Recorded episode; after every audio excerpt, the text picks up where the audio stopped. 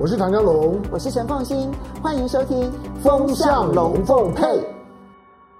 大家好，我是陈凤欣，很高兴在周末的时候呢，跟大家聊聊天，聊一聊过去这些呢发生的事情，然后我的一些感想、一些看法，希望能够跟大家来分享。我想在这一个礼拜呢，大概流传最多的一张照片，就是《商业周刊》所拍摄的，他们呢直击了，就是台积电啊用包机的方式。然后呢，将台积电的员工，然后包括了西家代券，甚至于有一张照片很清楚的看到，连狗狗宠物都已经带着，然后在这个包包机的情况之下呢，全数的移到了这个凤凰城，亚利桑那中的凤凰城。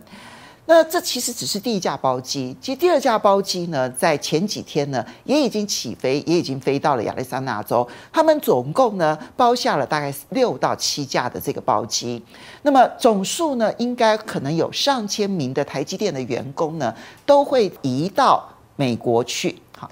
嗯，也许这只是第一批而已，因为呢，它的。第一座的工厂哈移机典礼在十二月呢就要开始了，那接着就会开始有试产呐、啊，然后接着就进入量产。但是呃，台积电的前董事长也是创办人啊，张忠谋也已经说了。第二个厂三奈米应该是已经谈得差不多了。我们也看到说，《商业周刊》呢其实有到现场去拍摄。其实第二个厂区呢，它的地基都已经完全打好了。你可以想象得到，未来这个第二座厂呢，它盖的时间绝对不会像第一个厂要花这么长的时间，它可能会更快速的完成这个第二个厂。那第二个厂会不会需要？更多的台积电的员工，因为它是三纳米厂，其实你要在美国找到能够去运作三纳米厂的员工，会变得更加的困难。那会不会有更多的台积电的员工要到美国，然后落地生根，并且去运作它的三纳米厂？这是一个问号。那我们在没有发生之前呢，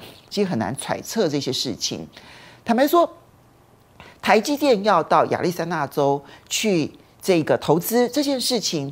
这已经是这两三年来最大的新闻，已经讲了很久了。然后我们也看到说，台积电的不管是呃创办人张忠谋，或者是呢他的两位董事长啊，这个呃魏哲家啦，好刘德英啦，都不断的在跟美国媒体沟通，然后透过美国的媒体强调说，美国呢应该可以信赖台积电，不需要台积电呢在美国投资过多。好，那因为在美国呢投资成本非常的高，打台积电呢。其实美国是不会失去的啊，台台积电会运作得很好，但是显然目前看起来沟通无效。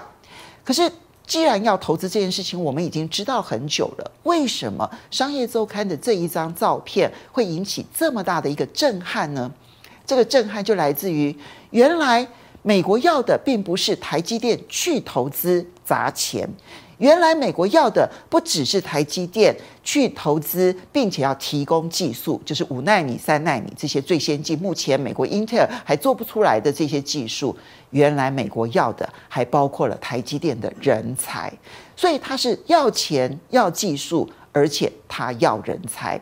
这个你其实看到台积电，它在中国大陆其实已经投资了两座厂，哈，它在日本也有投资。然后他在美国之前，其实在华盛顿州呢也投资了一座晶圆厂，但是他都不曾这样子搬迁这么大量的员工，必须要去全家连根拔起的到当地去。都没有这样子的一个情况，通常其实都是去了一些主管，然后呢，可能有一些在当地训练当地的人才上手了之后呢，开始慢慢慢慢的磨出一步一步一步的往前进。像这样子要把大量的人才全数的搬迁，这是第一个例子。所以对台湾来说，真正震撼的是从那一个包机的那一个场面当中，发现到说，哇，原来人才。正在被掏空当中。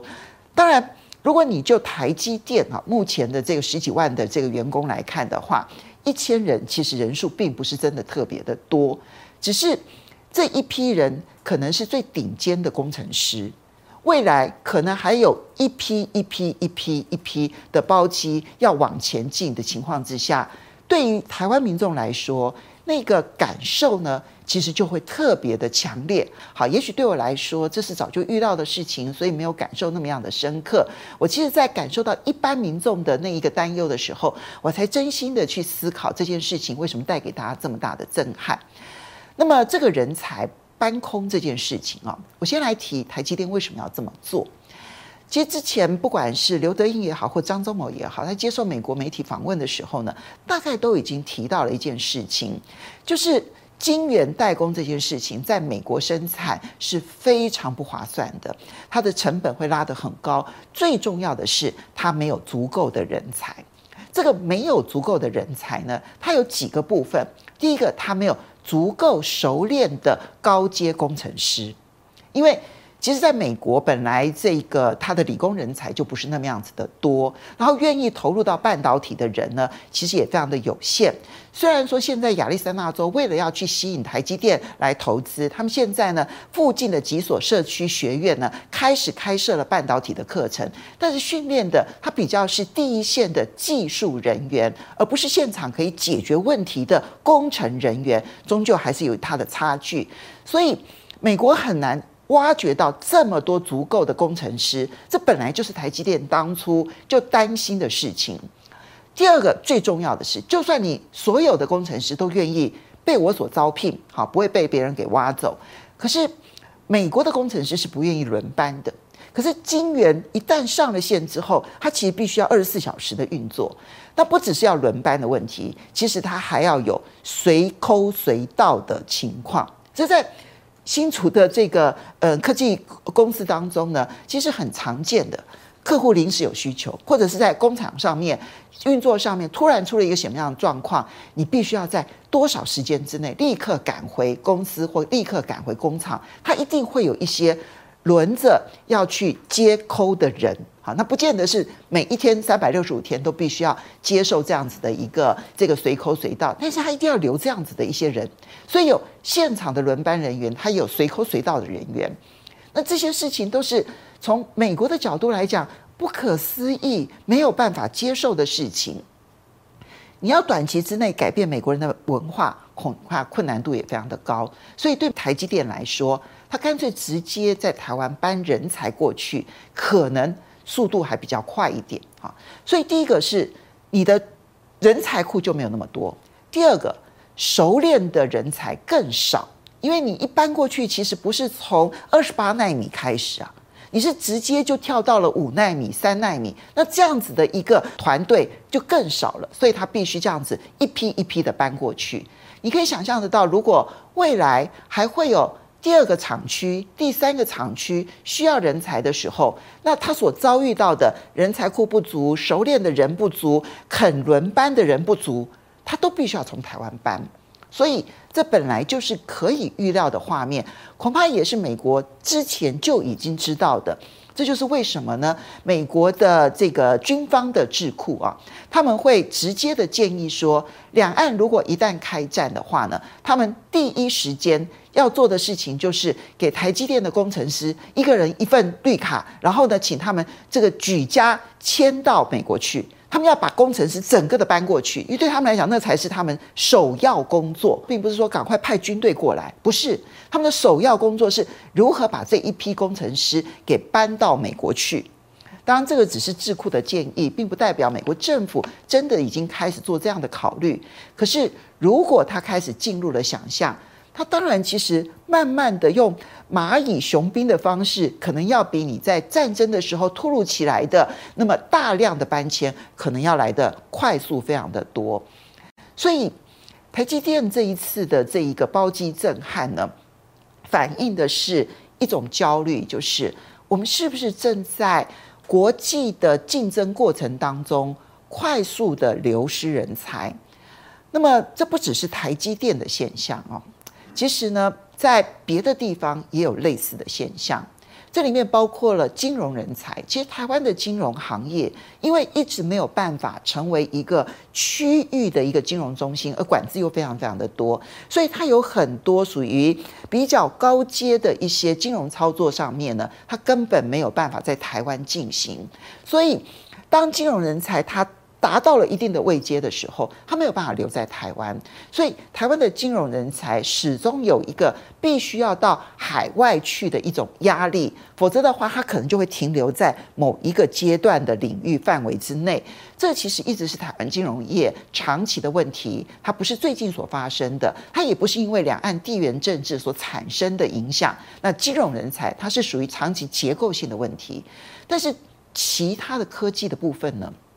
我这边就必须要提一下，我有一个朋友呢，他其实嗯，当然事业非常的成功啊，博士学位，然后开了支公司。那在这个公司在国际上面有一点点知名度哈，那就表现其实非常的成功。他前几天就跟我提到，他说：“凤馨，我现在都不敢跟别人说，但是我必须要让你知道啊。”他说有一个国家好的政府，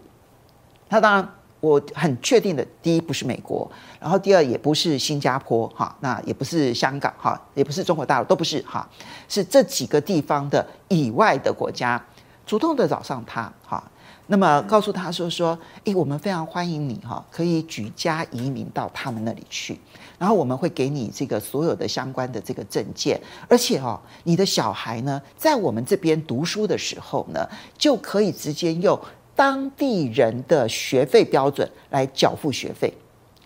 然后而且还特别跟他提说，如果你有朋友哈是跟你一样这样子，就是如此专业而优秀的人，你可以告诉我们这样子，我们可以跟他们接触看看，你要不要思考看看？这样，我这朋友呢，他必须他很坦诚实的告诉我，他说，其实他确实会动心的是在小孩教育这一块哈，所以他特别提到这一块。他说：“但是他很替台湾忧心啊，终究他公司有很多的员工，他他其实到目前为止，其实他并没有答应这件事情，也没有打算要离开，他还在为台湾奋战。可是他就觉得在这一段期间，其实基于地缘政治上面的紧张，然后来台湾挖角人才的情况似乎越来越严重了，所以他很忧心这种状况，在想说。”台湾到底要如何保住自己的人才优势？我想跟各位提的是呢，早在一九六零年代、一九七零年代的时候，台湾就很清楚的知道，台湾没有任何优势，只有人。因为我们没有生产任何的资源，我们没有生产石油啊，我们没有生产天然气啊，我们没有生产什么铁矿砂啦、煤呀、然后等等，我们没有任何资源。现在你不管是基本金属，或者是基本的原物料，或者是这一些呃现在的稀有金属，我们没有一样有资源的。那没有资源，我们也没有广大的市场。两千三百万人口就是我们紧绷了。你要说就这个全世界来比的话，两千三百万也不算特别的少。但是如果你就放在区域的竞争的角度来看的话，这个市场是非常小的。你看印尼两亿多人口，你看韩国，韩国也有五千多万人口，然后你看到日本也也是这个几亿的人口，那更不要讲中国大陆是十四亿人口。所以台湾没有大的市场，没有资源，我们唯一的其实就是人力跟人才。早期我们是用勤劳的人力。所以我们有很多的加工出口区，那个时候加工出口区对于台湾的经济成长帮助是非常非常的大的。它也确实形成了一种模式，就是所有的发展中国家借由加工出口区啦，或者是轻工业区啦，然后慢慢的去发展出它的累积资本的能力、累积技术的能力，接着往更高的技术更。大量的资本投资呢，去发展，它就形成了一套模式。这个是台湾成长的模式当中呢，给全世界的发展中国家当中很重要的一个启发。那第二个其实就是人才。到了一九八零年代的时候，那个时候呢，早年从顶尖大学，然后到美国去留学的这一批人，然后在科技发展的一个导向之下，再加上美国那个时候呢，发展那个水平分工的一个很重要的一个趋势之下，这个过去是来来来来台大，去去去去美国，然后在一九八零年代之后呢，就来来来回台湾，那个风潮之下，人才回来台湾，我们聚集出了一个新的产业模式，这个新的产业模式将。技术密集这件事情在台湾落地生根，可是现在随着台积电哈，这样子一批一批一批，它当然不会是只有台积电哈，因为台积电所面临的到美国去投资而有的人才困境，它其实是普遍现象，所以他都必须要从台湾带出大量的人过去。那我当然我必须说，这些人到了美国，他可能也会有调整适应上面的问题哈。我觉得最重要的一个问题就是，就台美之间的工程师的比较的问题。因为我刚刚提了嘛，台湾工程师的价值，除了他的技术上面非常的熟练、娴熟，好做得非常的好之外呢，还有解决问题的能力很强之外呢，肯吃苦、肯轮班是一个很重要的原因。可是，当你跟美国人一比的话，美国人不愿意轮轮班，那我们却偏偏要轮班，我们还必须要随时待命来抠抠这个，那这件事情的不平衡随时会爆发出来。可是呢，无论如何，从台湾自己的角度来讲，一批一批的人才过去这件事情，我们会形成一个逐步、逐步、逐步，它就有一点点像是。慢性失血的一个状况，半导体这个产业，因为全世界现在它都希望能够分散，不要那么依赖台湾。我们所面对的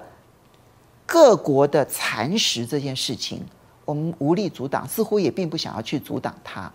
所以，我们的关键在于我们如何减少这个蚕食对于台湾所产生的伤害。这是我们现在要去面对。我们不是逃避说啊，全世界离不开台湾，大家放心。嗯，全世界如果离开台湾，那让台就无法运作下去。这些话，今年之内或许是有效的，明年也都是有效的。但是我想问各位，五年后呢？十年后呢？如果我们此刻不去面对它，五年后我们就会无法因应它。可是除了要去面对蚕食这件事情，我们要如何去找出一条出路？那在吸引全世界的人才，愿意在一个新的产业，它不一定是半导体，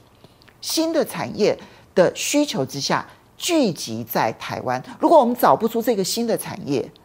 它就没有办法成为新的引擎动力，然后再把人才吸引回来。全世界现在都在抢人才，因为所有的已开发国家现在老年化的趋势都非常的明显。台湾在这件事情上面，我们面对的压力比所有的国家都要来得更加严峻，因为它还有一个横亘在两岸之间的那个不确定性存在。所以今天不面对，明天真的会后悔。这个才是我们现在在看到那个包机的那个场面的时候，其实应该要深深思考的问题。好的，我是陈凤欣，很高兴在周末的时候跟大家聊聊天。那我们不要忘了，下个礼拜我们同一时间再见，拜拜。